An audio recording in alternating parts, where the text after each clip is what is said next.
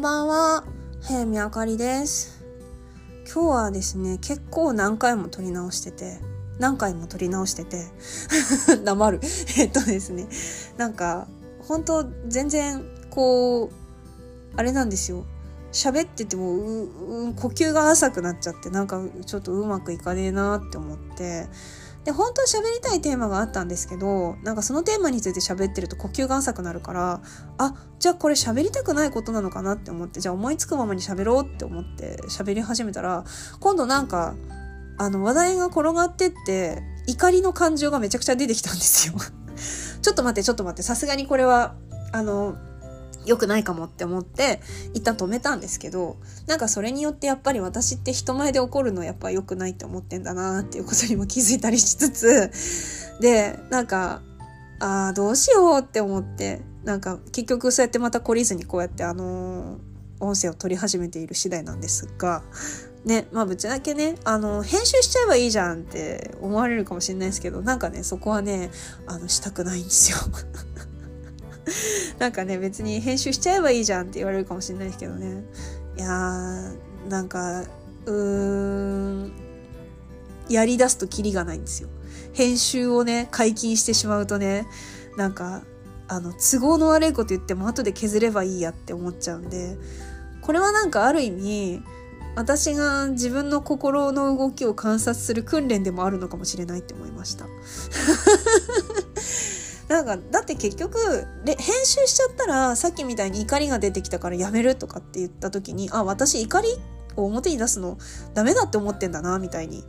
気づけないんですよやっぱり。だからやっぱここはねそのまま出しますってことで、まあ、今回は、えっとこのテイク出せればいいななんて思いながら話すんですけどなんか結局じゃあ何話したいんだろうねって思って。なんか何話したいんだろう自分。あの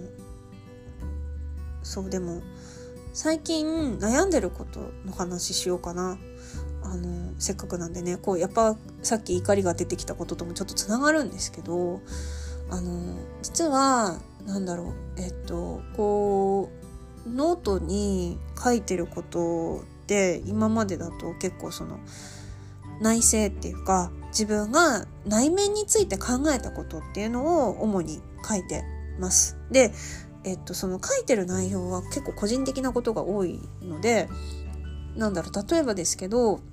先生術のことで気づいたことをちょっと微暴録がてら書きたいとか思った時にえっとまあ、先生術の知識がない人の方が多分私のフォロワーさんって圧倒的に多いのでえっとなんだろうなじゃあどうどこまで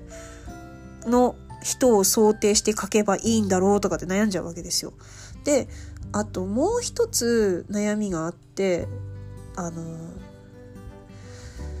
そうスピリチュアル的な価値観とかものの見方についてどこまで書いていけばいいんだろうみたいなことを思うんですよ。あの今までそういう話って、まあ、アクセスバーズ受けてますっていうのであのだいぶあって、まあ、そそっち方面の話だからアクセスバーズって、えっと、潜在意識のお掃除なのであれはねだからちょっと目に見えない方の話ですけどえっとなんかアクセスバーズ受けてますとは書いてるんですけどなんかねあのこう今までだから読んでる人が受け入れられがたい受け入れられない読んでいる人に受け入れられないかもしれないあるいは受け入れられる人とそうでない人が分かれるような内容を書こうとした時にあのなんかこうなんだろう読まれないことを気にするとか理解されないかったらどうしようとかって考えてしまうんですよ。うん、なんかあと誤解されたら嫌だなとかかな。なんか例えばですけど先生術もなんか、えー、と例えば自分の好きな作家さんのホロスコープを読む。読んでこんな人だっていう記事。こんな感じの方向性が読み取れますっていう記事を書くだけ書いて勢いで書くだけ書いたんですけど結局公開してなかったりとか。でなんか自分が好き放題書こうって思って書いたんですけど読み手がどの程度分かってるかっていうことをなんか考えちゃうんですよやっぱ結局。先生術分かる人向けの記事ですっつってバーって書きました。でもじゃあえっとまあ分かんなかったら多分読み手の人は調べる人は調べると思うんですけど私でもこの記事ってどうしようかなみたいな感じで結構お蔵入りさせてたりとかしてて。であとまあスピリチュアルの話はやっぱあのうさんくさいとか思われたりしないかなみたいな。あのあとスピリチュアルって一口に言ってもあのそっちに全く関心を示さないなんなら苦手とかっていう人ってやっぱり悪い方とか見てたりとかあのすごく遠いものだと思ってたりすると思うんですよね。でも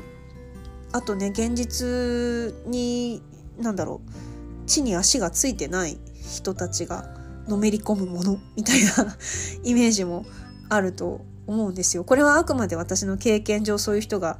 いるんだろうなという、まあ、イメージであったりまあそういう感じなんですけどああもうこれあれなんですよそういう人と一緒にされたくないんです私。ね？すごい偏見。でもなんか私アクセスバーズ受けてるその昨日受けてきたんですけどその時にそういうこと悩んでるって言ったらなんかあのスピリチュアルもいろんな種類があってなんか全然すごい優しい言葉しかないみたいなふわふわしたやつもあるんですけどあの早見ちゃんが言う分には全然なんだろう現実的な方向で受け取ってくれると思うけどねみんなみたいなこと言われてそうかなって思いながらうーんなんかそっかみたいな感じでその時は思ってたんですけどなんかあのやっぱこれも過去なのかなうーん私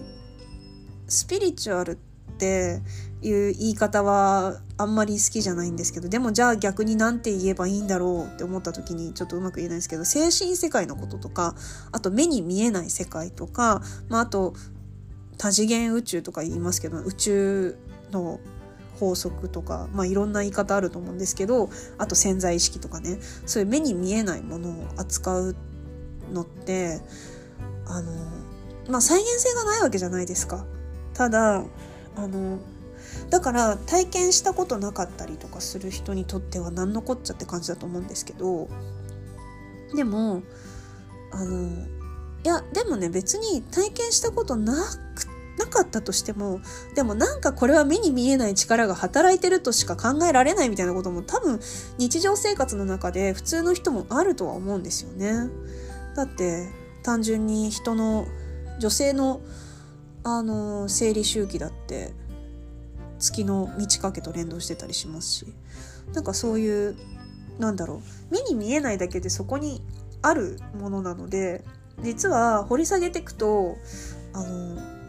科学とすごく密接に結びついてたり最新の研究はもうそっちに到達してたりとかなんかしますしあと脳医学とかでも脳梗塞で左脳がやられて右脳だけになっちゃった人はすごい多幸感とか愛にあふれた感じになるけどあの左脳が残っちゃって右脳がやられちゃった人はすごくジャッジのきつい人になるなんて言いますけどもあの左脳は人間の健在意識で 右脳は潜在意識とあのつながってたりするんですよ。でまあなんかよく宇宙には愛しかないなんていうのもあの右脳しか残らないとやっぱ愛を感じることがあの愛を常に感じていられるみたいな話とかもあったりしててなんかねあのあこれうまく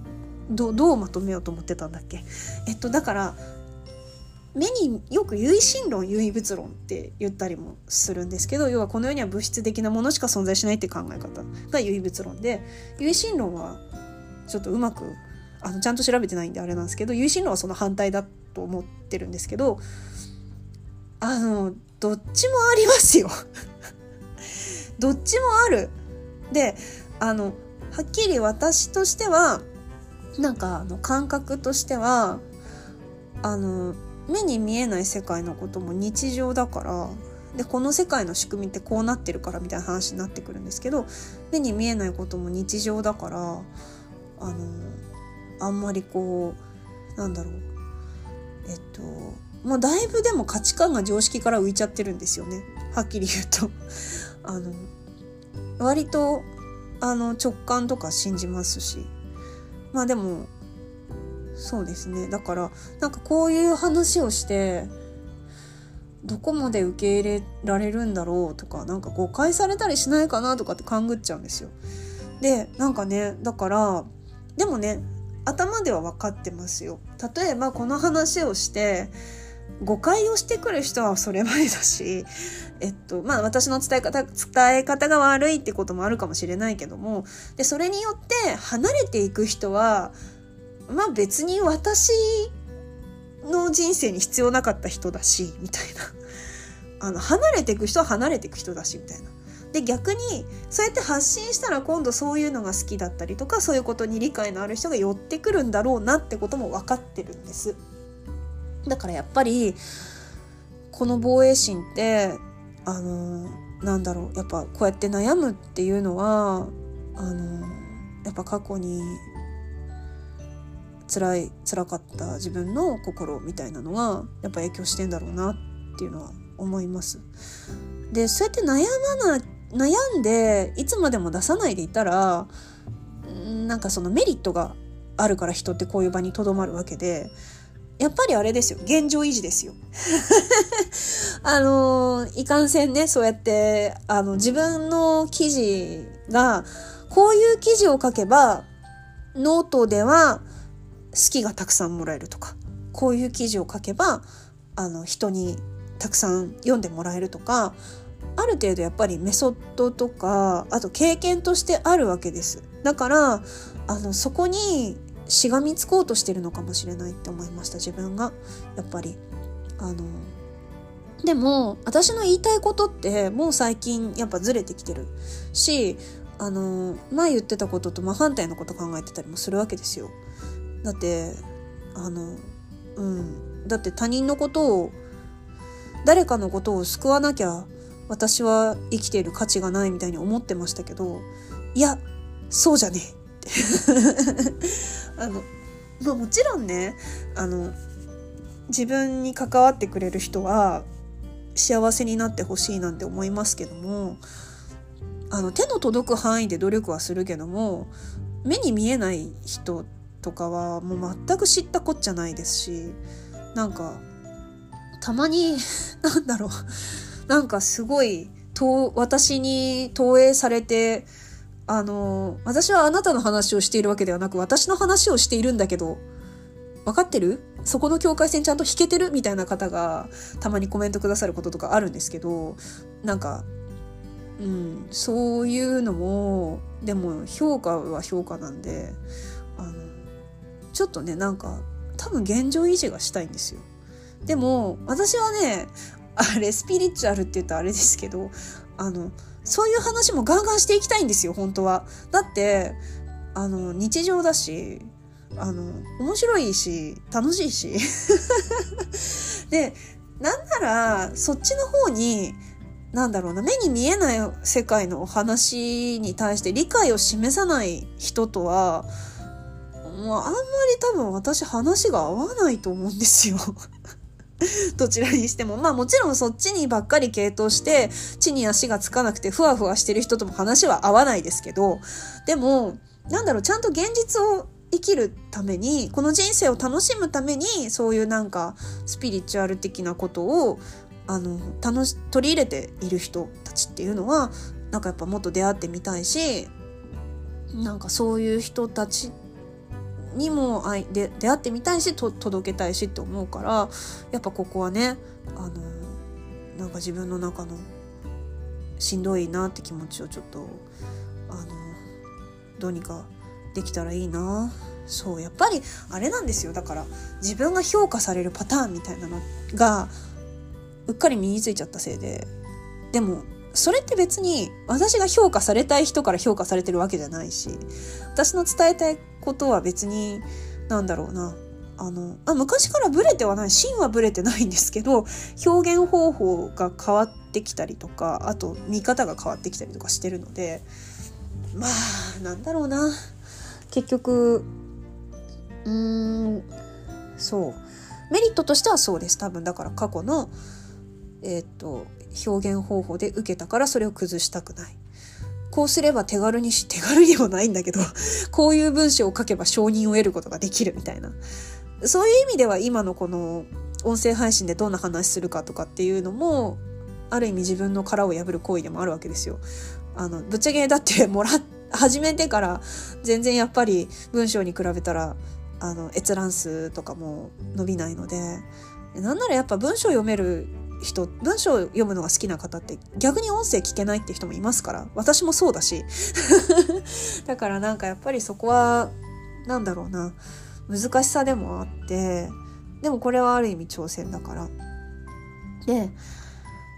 じゃあうーん。でも私これはなんかこうやって今悩みを悶々としながら話してるんですけどこうやって悶々とした悩みを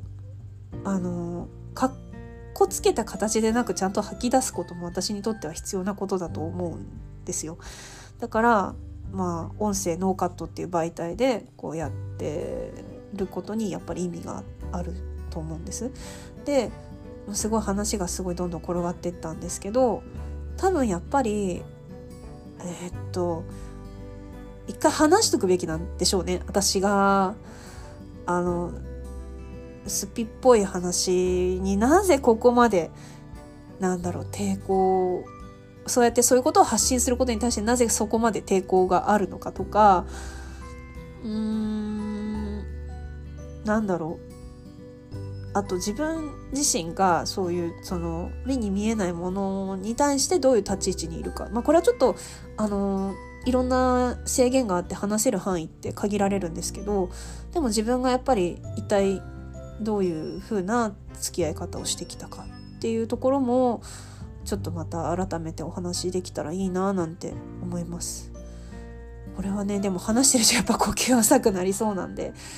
あの、まあ、わざわざこのここで話すことはないかもしれないですけどちょっとどっかでなんかあのどっかで話題にできたらいいななんて思いますね。うん、誰かには多分聞いてほしいからうん。まあいろんな人には話してますけどね。あの身近な友達とか知り合いとかには。でもやっぱりそのえっとなんだろうな。今自分の周りに少なくとも私のそういう性質を理解してくれる人たちっていうのはちゃんと顔が見える人としているのでその人たちとのつながりが残ってれば私は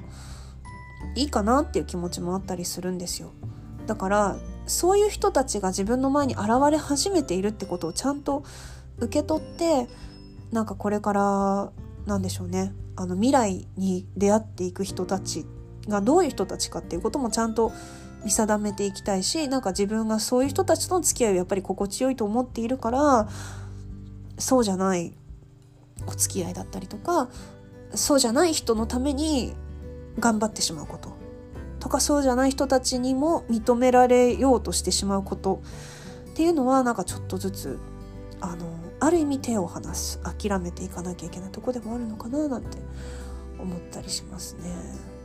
うん、まあなんかね表現をする上で伝えたいことが変わってくるとあのオーディエンスがどう変動していくかっていうところは表現者としては悩みどころかなとは思うんですけど。でもやっぱそこに悩むのって自分の軸の悩みじゃないんですよ。だから言いたいこと言ったらいいって思いますね。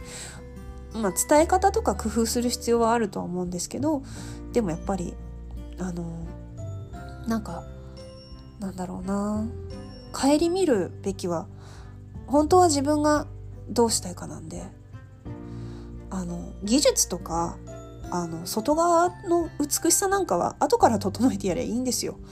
あのまず中身をねどうしてしたいか。どう出してそれに対してどういうふうに反応してくれる人がいるか。